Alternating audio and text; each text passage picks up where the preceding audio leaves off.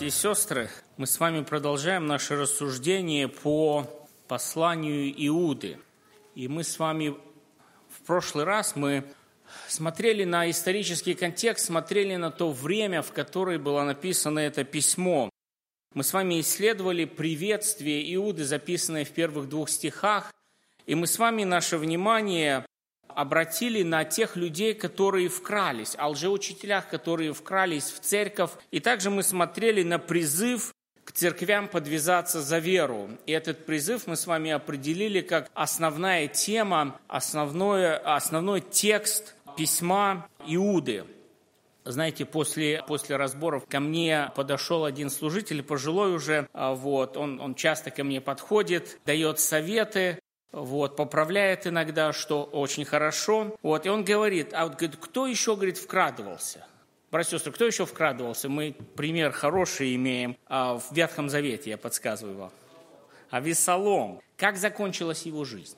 Печально, смертью. И как раз сегодня наша с вами тема а, и будет об этом. И наша с вами тема сегодня мы будем рассуждать суд для лжеучителей, суд для тех, кто идет этим путем. Какова кончина их будет. И мы с вами будем обращать наше внимание на э, стихи э, с 5 по 7, с 14 по 15, в которых Иуда будет нам наглядно показывать на, на наказание, на ту участь, на тот финал, который ожидает людей, которые не только приносили это лжеучение, но и тех, которые последовали за этими лжеучителями. Э, вопрос, который может прозвучать, ну а зачем нам говорить о суде? Может, не стоит пугать людей наказанием, может, наоборот, поговорить о чем-то приятном. Зачем людям портить настроение? Надо о небе, а не об аде людям говорить. Надо о вечной радости, а не о вечных муках. Так ли это? Давайте с вами вспомним и обратим а, наше внимание на те четыре текста, которые мы уже с вами читали в прошлую среду, а, и, и наше понимание того, что Иуда пишет это письмо в чрезвычайной ситуации. Вот эти лжеучители, они вкрались в церковь, они совращали людей. Иуда просто вынужден был писать и указать на то, что этих людей ожидает чтобы было предостережение, чтобы они не следовали за таковыми. Поэтому Иуда просто не мог не говорить о наказании, которое ожидает. Это было бы просто неправильно и нечестно с его стороны. Ну давайте теперь посмотрим а, в нашей жизни. А, думаю, всем нам знакома такая фраза, ну, молодежи здесь не знакома, они знакомы с другой фразой. Кому из вас знакома фраза «встать, суд идет»? Кто из вас бывал в советском суде? Тот, который самый гуманный суд в мире. Здесь немножко по-другому. Здесь как бы фраза звучит просто, то есть когда вы находитесь в суде, а перед тем, как судья выйдет, Бейлов объявляет это, вот все встают, а он или она садится, и дальше все садятся. Итак, что мы наблюдаем в нашей жизни? Ну, допустим, молодежь, ну, может, даже и постарше, кто из вас когда-то включает какой-то фильм или еще что-то, то до того, как он начнется, вам предупреждение стоит. Вот эта табличка FBI, и там написано за незаконное копирование, использование, штраф до 250 тысяч долларов, тюремное заключение до 5 лет – ну и другие объявления, которые вы можете видеть. В прошлом году его повысили снова. И так далее. И мы в нашей жизни а, часто, допустим, на инвалидных парковках. Кстати, молодежь, это неправильно, когда вы на чужой машине и чужую табличку ставите и паркуете здесь на инвалидную парковку. Это и нарушение закона, и грех. Вот, поэтому имейте в виду это. А, и, и там тоже есть указание. Да, раньше было, по-моему, 450 долларов тикет когда вы неправильно ставите на инвалидную. И в нашей жизни, куда вы ни посмотрите, мы очень часто встречаем, когда нам говорят о наказании. Ты сделаешь это, и тебя ждет вот это.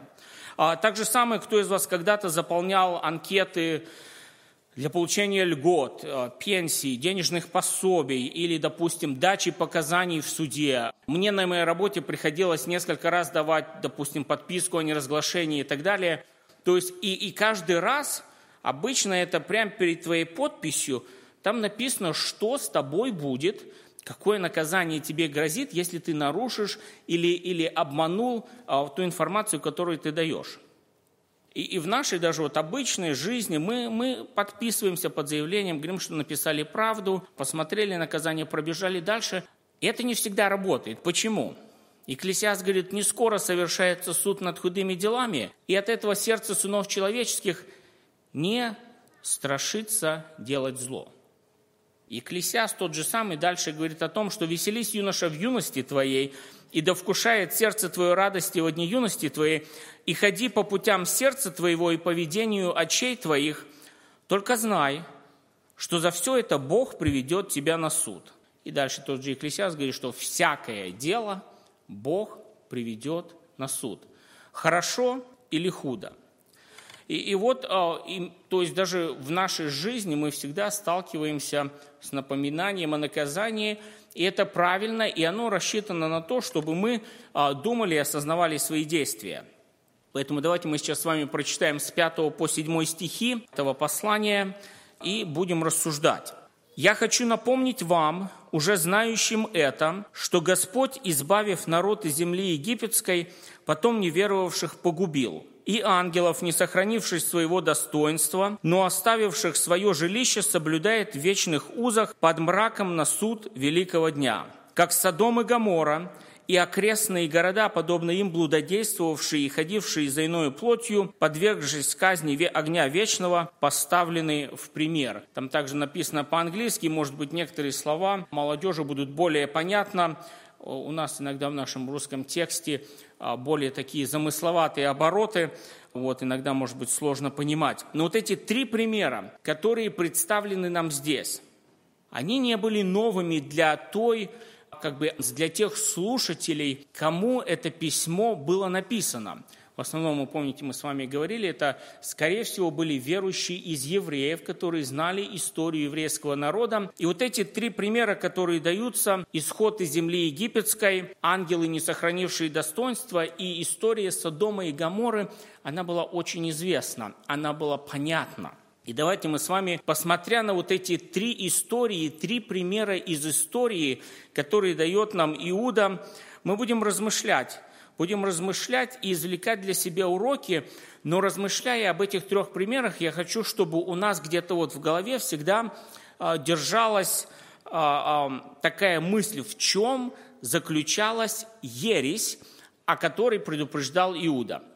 Если вы помните, в прошлый раз мы говорили, первое – это превращали благодать в повод к распутству, а вторая – это то, что отвергались единого Бога и Христа – Поэтому а, будем держать в голове вот эти ереси, которые, от которых исходила опасность, когда мы будем смотреть на вот эти три примера, записанные нам здесь. И первый из них Хочу напомнить вам, уже знающим это, что Господь, избавив народ из земли египетской, потом неверовавших погубил. А здесь даже, если вы посмотрите, надеюсь, вам видно, а, коричневым цветом, там показано как бы их, их исход, как они шли.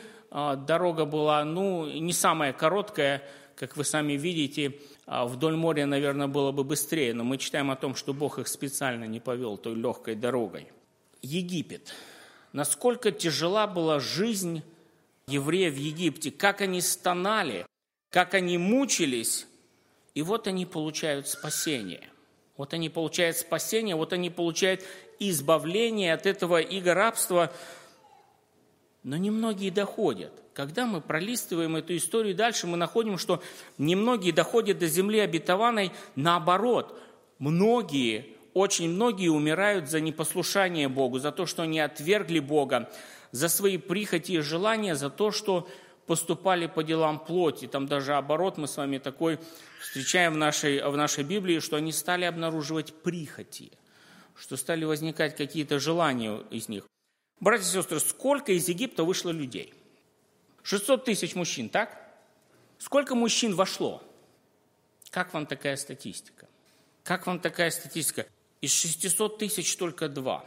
Я не буду утверждать, но я имею такую вот внутреннюю уверенность, что жены их тоже туда вошли, в землю обетованную, вместе с мужьями. Братья вот вам и невозможность потерять спасение. Вот вам пример превращения благодати в распутство, отвержение, что Господь един и неотвратимость наказания.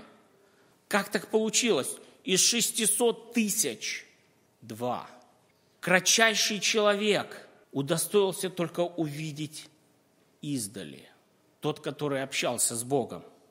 Вы никогда не задумывались над соответствием между этими номерами? Как так получилось?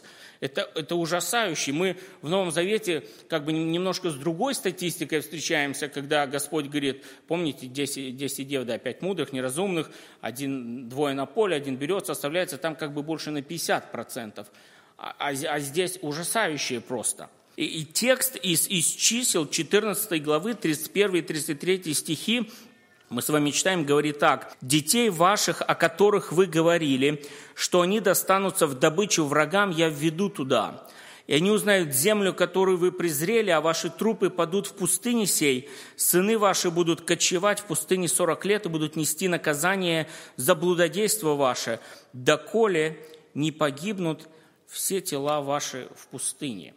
Еще одна составляющая. Там много было, за что они не вошли в эту землю, за то, что они все умерли. Но один из текстов, который показывает и такую вот природу интересную, она у каждого из нас есть что эти люди использовали своих детей как извинение для того, чтобы не выполнить волю Божию.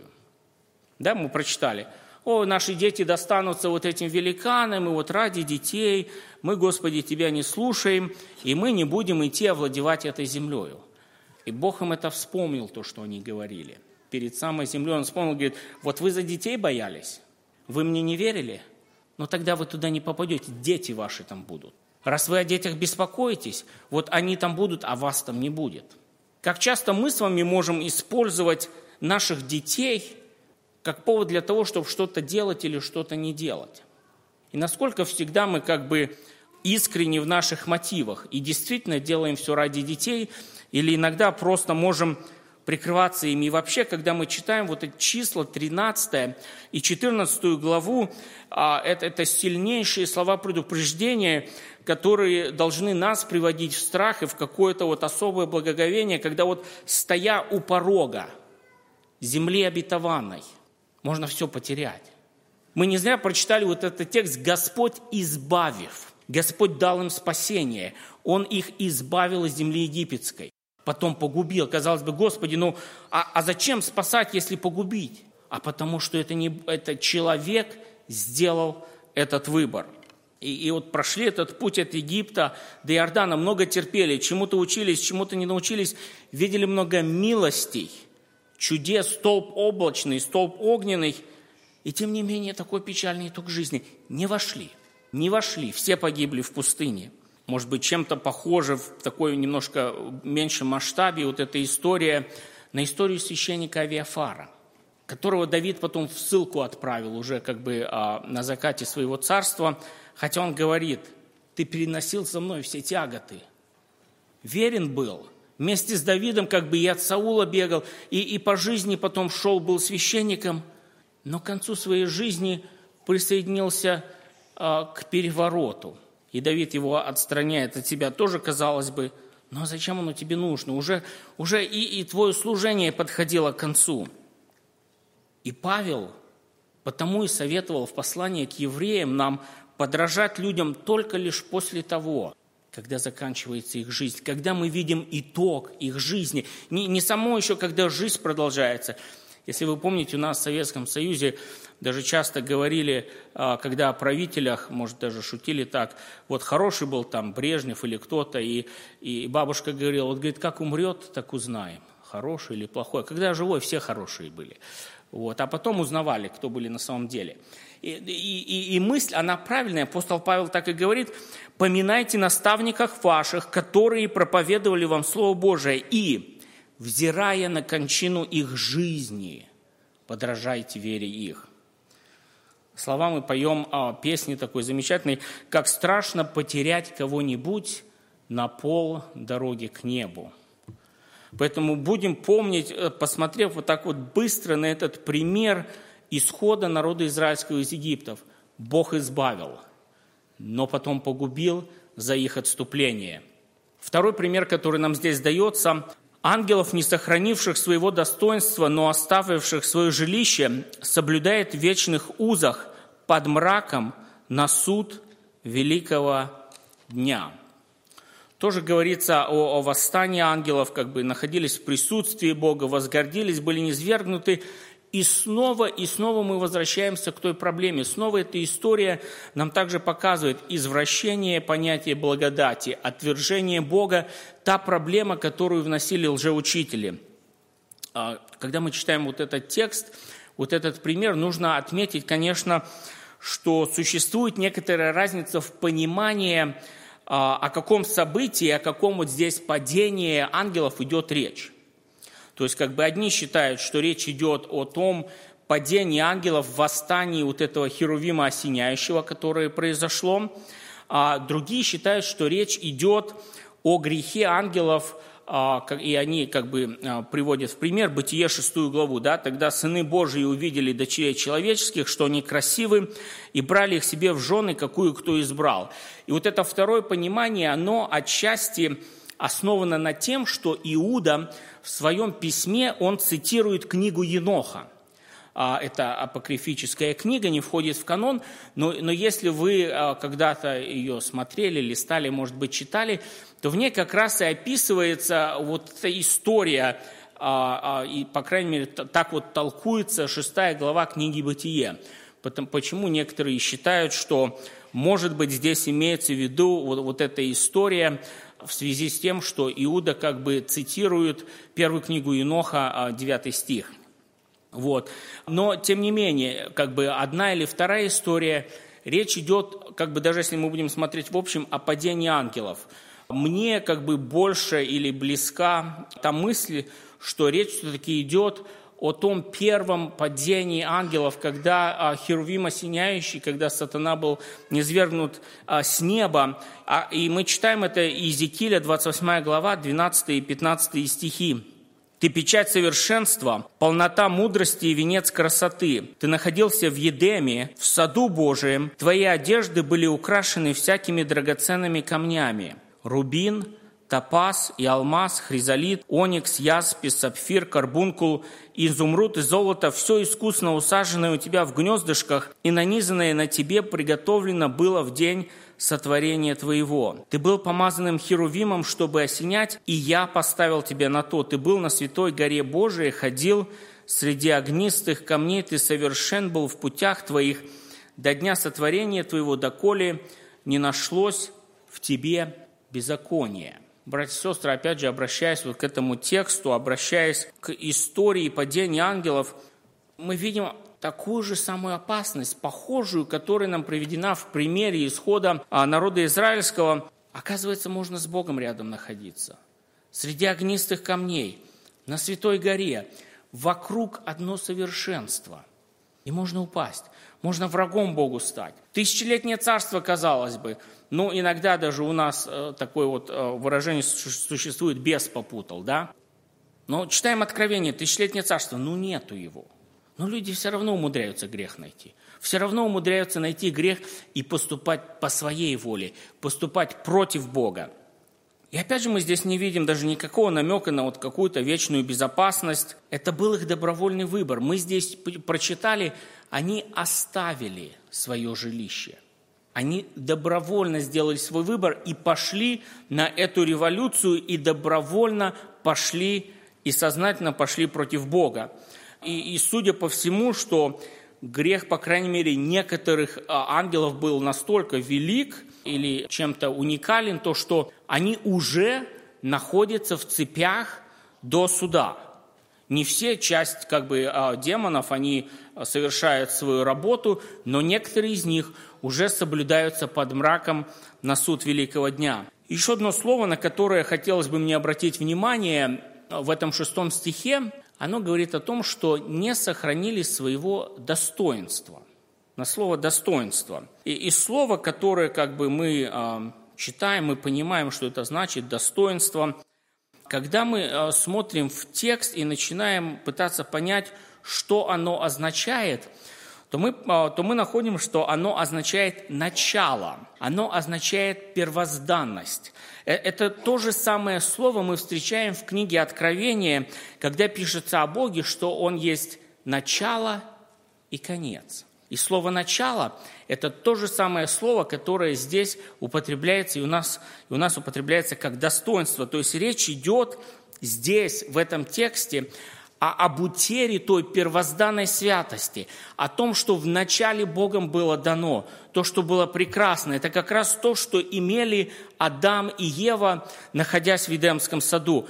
Но они потеряли это. Они потеряли свое достоинство, они потеряли вот эту первозданность, вот этот дар, который был дан, дан им Богом, когда они сделали выбор и согрешили, и приступили повеление Божье – Здесь не идет речь о чувстве собственного достоинства, а не об этом здесь речь. И, и понять, может быть, немножко больше смысл вот этого слова и, и, или вот этой концепции достоинства нам с вами помогает хорошая нам с, а, с вами знакомая история из Нового Завета, блудного сына история. Луки, 15 глава, 21 стих, когда мы читаем, там такие слова написаны, что сын же сказал ему, «Отче, я согрешил против неба и пред тобою, и дальше, и теперь уже недостоин называться сыном твоим. Те люди, которые превращали благодать в повод к распутству, ни про каких обстоятельствах никогда в жизни не признают себя недостойными. У них всегда все хорошо, никаких проблем нет, они всегда правы. И подвязаться за веру, братья и сестры, вот этот призыв, который здесь есть, у нас с вами тоже никогда не получится, и мы никогда не сможем начать, пока мы с вами, придя к Богу, не признаем себя недостойными.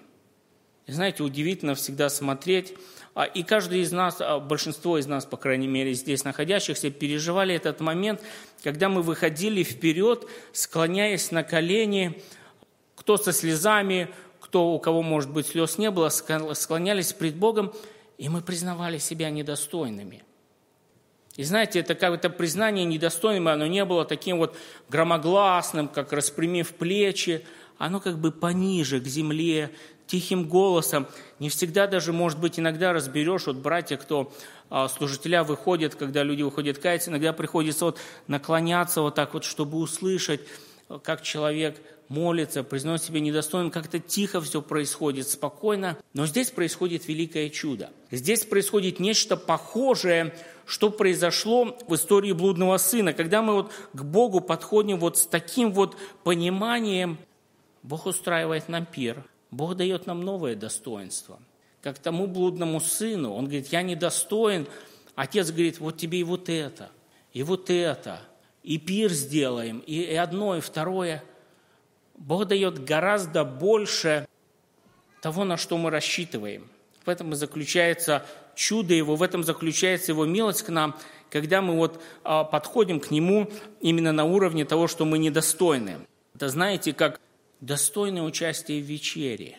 Достойное участие в вечере – это не тогда, когда я на себя так посмотрел и, в принципе, понял, что все хорошо, особенно, особенно каяться не в чем – а, так вот, ну, на собрание бываю, Библию читаю, вот молюсь, ну, что вроде еще нужно. Не это является достойным участием. У нас как бы вечери не было несколько месяцев, и тоже было интересно наблюдать на, на подход разных людей к этому. Я тоже, братья и сестры, не считаю достойным участия, когда я прихожу а, на вечерю с таким вот, может быть, возмущением, или, или когда вот наконец-то братья вразумили, что они решили вечерю сделать, я вот, вот хотел, не давали, но это тоже э, вот, вот такое понимание, внутреннее кипение, вот, оно тоже не является достойным, оно тоже нам не принесет пользы. Достойное участие в вечере и вообще вот по жизни наше предстояние пред Богом – оно, оно, оно не отражается в том, когда у меня внутреннее вот возмущение, которое иногда даже наружу прорывается, когда мне готово кулаком стукнуть, когда, когда я один в белом, а все вокруг непонятно в чем. Не в этом наше достоинство заключается. Когда мы говорим о достоинстве, мы находим немало примеров, когда, получив вот это достоинство, когда человек, имея его, он все растерял, он все потерял – мы об Иуде Искариоте читаем, что он не сохранил своего достоинства. Тоже с Богом находился, видел все чудеса, учился. И Христос даже на последней вечере, Он давал ему как минимум два шанса, две попытки раскаяться. Не произошло. Мы другие примеры находим и в книге Царств, когда а, один даже сын свою мать лишил царского достоинства за идолопоклонство. Братья и сестры, как нам приобрести достоинство и, или не потерять его? Мы в Матфея в 10 главе находим а, интересный, интересный текст, который говорит, кто любит отца или мать более, нежели меня, недостоин меня. И кто любит сына или дочь более, нежели меня, недостоин меня. И кто не берет креста своего и следует за мною, тот недостоин меня. И мы видим из этого текста вот этот путь, вот эта узкая тропинка, которая открывается нам. И она идет только через крест – и она идет только через наше покаяние, только когда мы понимаем, что больше Иисуса ничего нет, нету никаких интересов. И удивительный пример сотника, записанный а, Лукой, евангелистом Лукой, когда вот а, Иисус идет с теми людьми, которых он а, попросил его попросить о слуге своем, и он послал ему, Господи, говорит, не трудись, я, говорит, я, говорит, недостоин, чтобы ты вошел под кров ко мне. И Господь посылает ему просимое, видя внутреннее состояние человека, видя то, как он стоит, на каком месте он стоит пред Богом. И чем ниже человек ставит себя пред Богом, тем больше благодати он получает от Бога, тем больше Бог его возвышает. И, и наше постоянное понимание и вот осознание своего несовершенства, понимание своей острой нужды в нем, понимание того, что мы ну, без него никуда. Понимание своей несостоятельности – это как раз возвращение к истокам, как мы говорили, а, а, что это, это первозданность, это начало, это как раз возвращение в Эдем, э, это понимание, опять же, приведу а, псалом, который мы часто поем, «Я нуждаюсь в Тебе, мой Спаситель, я желаю всегда быть с Тобой». И третий пример, который нам оставлен а, Иудой – это Содом и Гамора. Содом и Гамора и окрестные города, подобно им, блудодействовавшие и ходившие за иною плотью, подвергшись казни огня вечного, поставлены в пример. Естественно, когда мы говорим о Содоме и Гаморе, то мы здесь во всей полноте как раз и находим вот это извращение понятия благодати и отвержения Бога – Сколько раз упоминается Содом и Гамора в Библии? Где-то более 20 раз. И, и разрушение этих городов, оно действительно ну, стало уже, наверное, именем нарицательным. Я думаю, вы не встретите неверующего человека, которому не знакома эта история. Когда вы говорите Содом, Гамора, и он как бы, ну, вообще не в курсе и без понятия, о чем речь идет. То есть это уже стало таким вот именем нарицательным, оно на слуху, и люди прекрасно понимают, что речь идет не о чем-то хорошем. Люди прекрасно понимают, что речь идет о, о плохом, речь идет о, о каком-то разврате. И вот это произошло как раз во времена Авраама Лота. Братья и нам обычно хорошо известны два города, Содом и Гамора. Сколько там городов было на самом деле? Пять. Уничтожены действительно были только четыре, но речь идет о пяти городах. Речь идет о пяти городах. Речь идет Содом, Гамора, Адма, Сиваим и Сигор. И если помните разговор Авраама с Богом, да, когда он с 50 на 10, да, смог сбавить. Я не буду утверждать, но думаю, математика простая была. Пять городов, десять праведников, по два праведника на город. И один был сохранен, если вы читаете Библию, один был сохранен. Почему? Написано, он мал. На маленький город хватило одного праведника, Лота, чтобы Бог его не уничтожил. И он ему, помните, как говорил, беги на гору, чтобы тебе не погибнуть. И вот Лот уже начинает тут, ну а может вот сюда, и как бы и на гору не хотелось. И Бог ради него Сигор оставляет. Говорит, беги в Сигор. И написано, что Бог сохраняет этот город, потому что он мал. Ради одного праведника. Вот. И, и этого хватило. Но, но разрушение вот этой всей местности – как бы всегда говорим в основном два города, но вот этой местности этих всех городов как раз оно произошло порядка 450 лет после потопа. Здесь как бы я должен оговориться и сказать, что есть некоторые богословы, которые как бы утверждают, что в 11 главе книги «Бытие», когда описываются вот эти все поколения после потопа до Авраама, существуют пробелы, и, и не все поколения обозначены, поэтому на самом деле прошло как бы больше лет. Но я не думаю, может быть, не, не буду утверждать, так это или не так. Мы с вами остановимся на том, э, исходя из того, что записано в 11 главе, что проходит порядка 450 лет, э, и, и жив был Сим еще, один из сыновей Ноя, а в то время, на время уничтожения вот этих городов.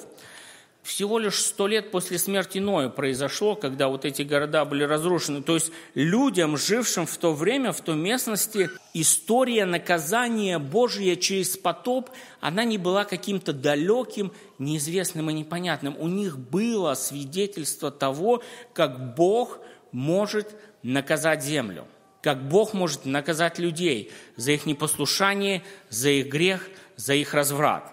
И тем не менее, они живут так, как живут. И, и, и, и те описания, которые мы находим у пророков, у пророка Исаии, у пророка Иеремии, у пророка Иезекииля, а, они нас, они нас поражают. Написано, выражение лиц их свидетельствует против них, о грехе своем они рассказывают открыто, как садомляне, не скрывают – в пророках Иерусалима вижу ужасно, и дальше он говорит, все они предо мною, как Содом, жители его, как Гамора. Они поддерживают руки злодеев, прелюбодействуют, ходят во лжи. Иезекииль 16 глава. Вот в чем было беззаконие Содомы, сестры твоей дочерью, в гордости, пресыщении, праздности, руки бедного и нищего не поддерживала, возгордились, сделали мерзости пред лицом моим. Второзаконие – Ибо виноград их от виноградной лозы содомской, из полей гоморских, ягоды их, ягоды ядовитые, грозды их горькие. Вот эта характеристика, и, ну и в бытие тексты той главы, они тоже показывают, что происходило в том городе.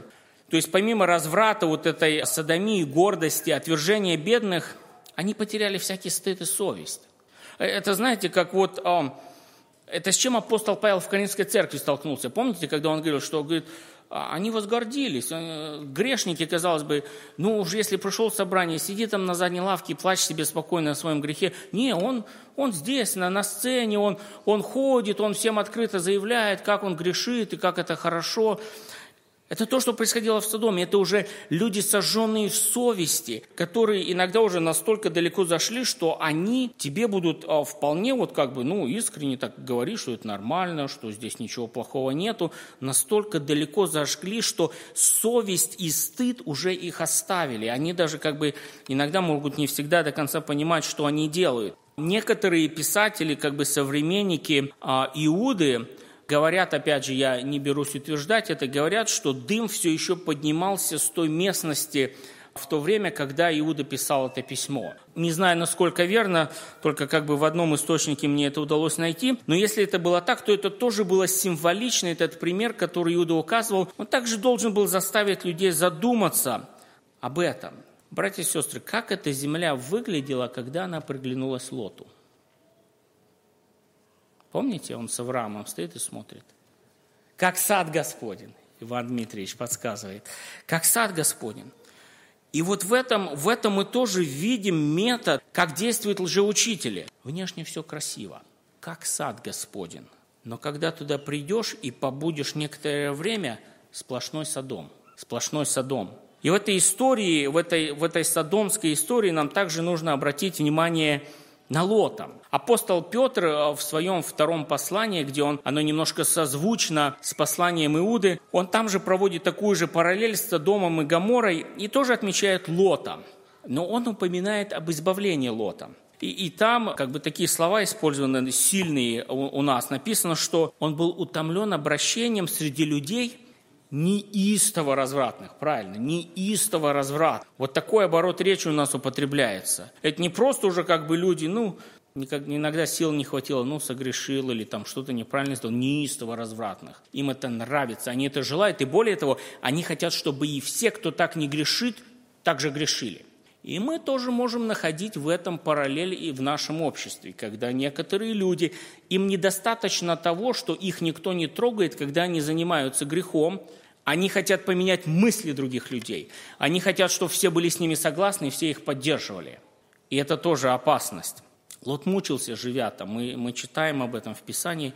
Почему не ушел? Почему не ушел? Я считаю, что не ушел, потому что э, жена, может и дочери уже прочно обосновались в Содоме, полюбили его. И Лот не нашел в себе мужества и решительности, может, не хотел мир в семье портить или еще что-то, выйти оттуда.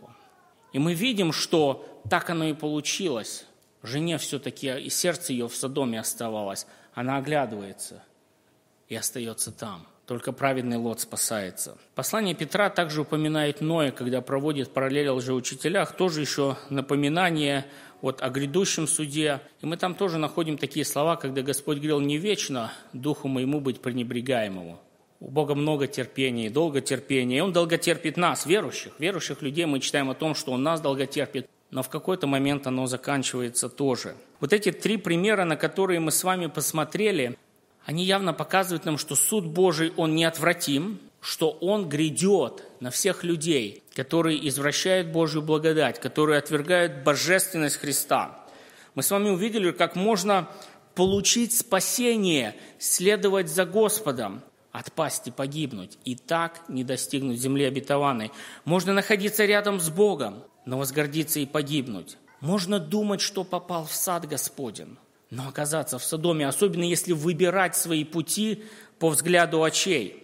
Джон Буньян в своей книге «Путешествие пилигрима» а, написал такие слова. «Тогда я понял, что в ад ведет дорога не только из города гибели.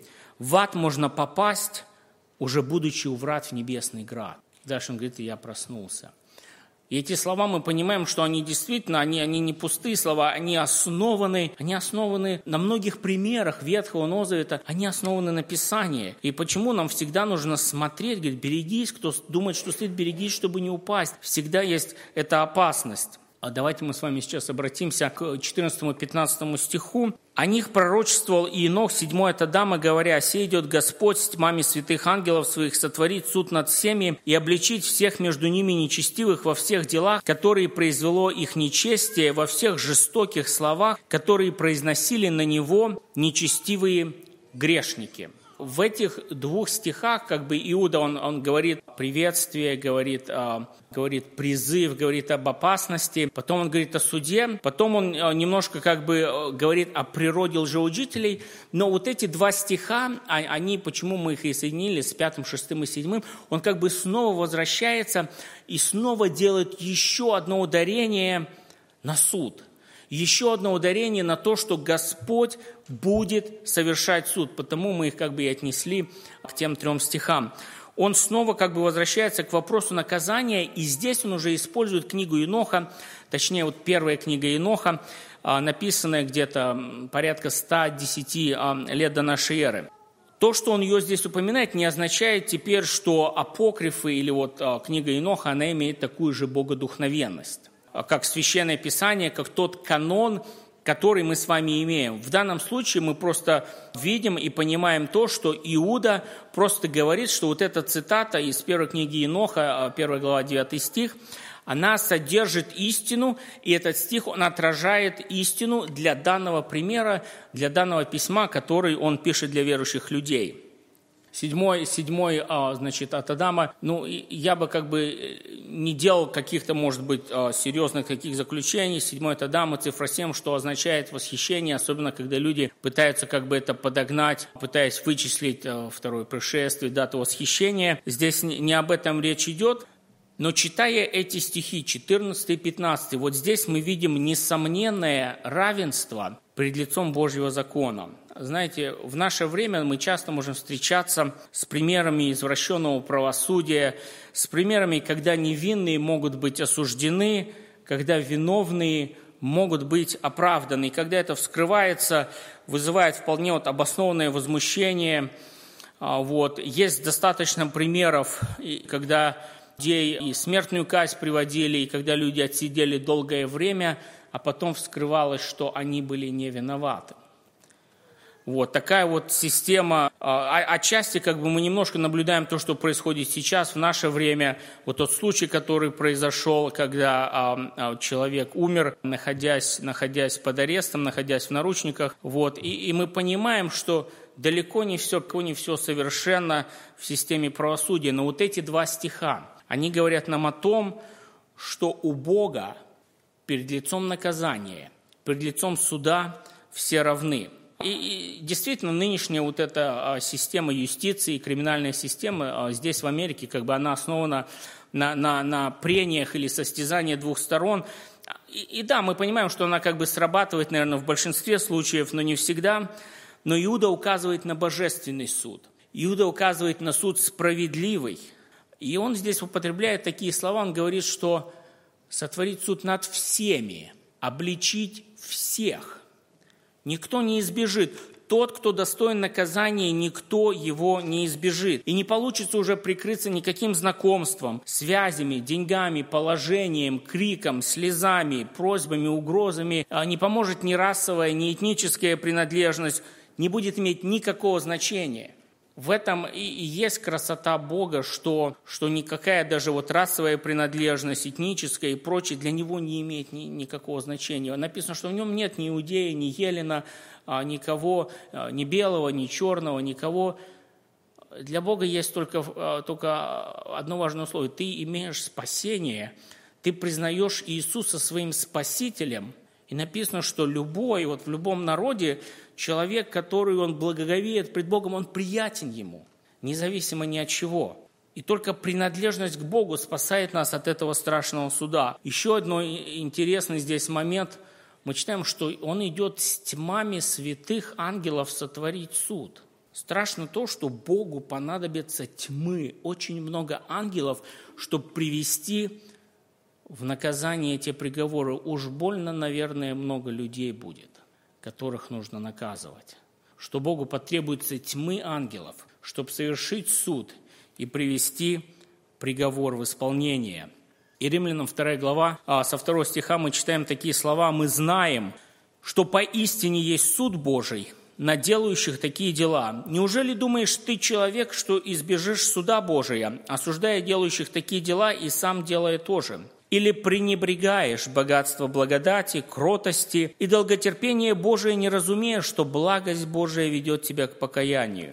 Но по упорству твоему и нераскаянному сердцу ты сам себе собираешь гнев на день гнева и откровения праведного суда от Бога, который воздаст каждому по делам его тем, которые постоянством в добром деле ищут славы, чести и бессмертия, жизнь вечную, а тем, которые упорствуют и не покоряются истине, но предаются неправде, ярость и гнев. Апостол Павел когда-то проповедовал Феликсу. Они много говорили, беседовали. О чем он ему говорил, братья и сестры? О правде, воздержании и будущем суде. Вот и вся евангелизация. Правда, воздержание и будущий суд – и мы читаем о том, что Феликс пришел в страх и говорит, пойди, когда найду время, позову тебя. Он никогда не нашел времени. Он никогда не нашел времени. И вот это предупреждение тем, кто не подвязается за веру, тем, кто извращает понимание благодати, кто Бога в своей жизни Господом не признает. Вот эти примеры из истории, которые мы с вами посмотрели, а пусть они послужат э, нам ярким примером и нарисуют, может быть, перед нашими глазами вот такую, такую яркую картину, которая будет нам говорить о том, что, братья и сестры, можно в неврат остаться, можно, можно иметь спасение, получить спасение и действительно искренне покаяться и следовать за Господом, но потом сделать выбор не в пользу Бога, но потом отойти от Него и, и, и, и может такое случиться даже прямо, прямо вот, вот у порога вечности, как это и произошло с некоторыми из них. Поэтому благословит нас Господь вот бодрствовать, а, действительно подвязаться и, и не относиться легкомысленно к благодати. Действительно принимать вот эту благодать, а, мы уже с вами говорили о том, что благодать Божия, Его милость – это не лицензия, это не разрешение нам поступать как хочу – что я вот теперь, ну, могу делать все, что хочу, я же как бы сокрыт в Боге, никто из руки Господней меня не похитит. Чтобы оно заставляло нас задумываться, чтобы вот эти примеры, они, ну, может, и страх даже вызывали в наших сердцах, действительно.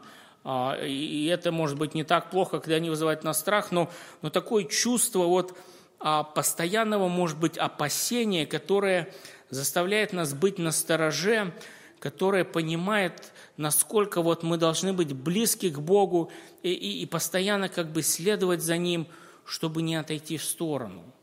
Чтобы, а, как а, Джон Буньян говорил, вот путешествие пилигрима, действительно ни в коем случае от, от врат, от врат рая не отойти в сторону, не отклониться. Пусть Господь благословит нас. А, вот, вот эти три библейские истории, три ярких примера, на которые мы должны обращать в нашей жизни внимание и применять их, и действительно поступать благоразумно, а, помня о том, что у Бога есть наказание для тех, кто Ему не послушен и кто не следует за Ним. Благослови нас в этом Господе. Мы помолимся Ему. Аминь.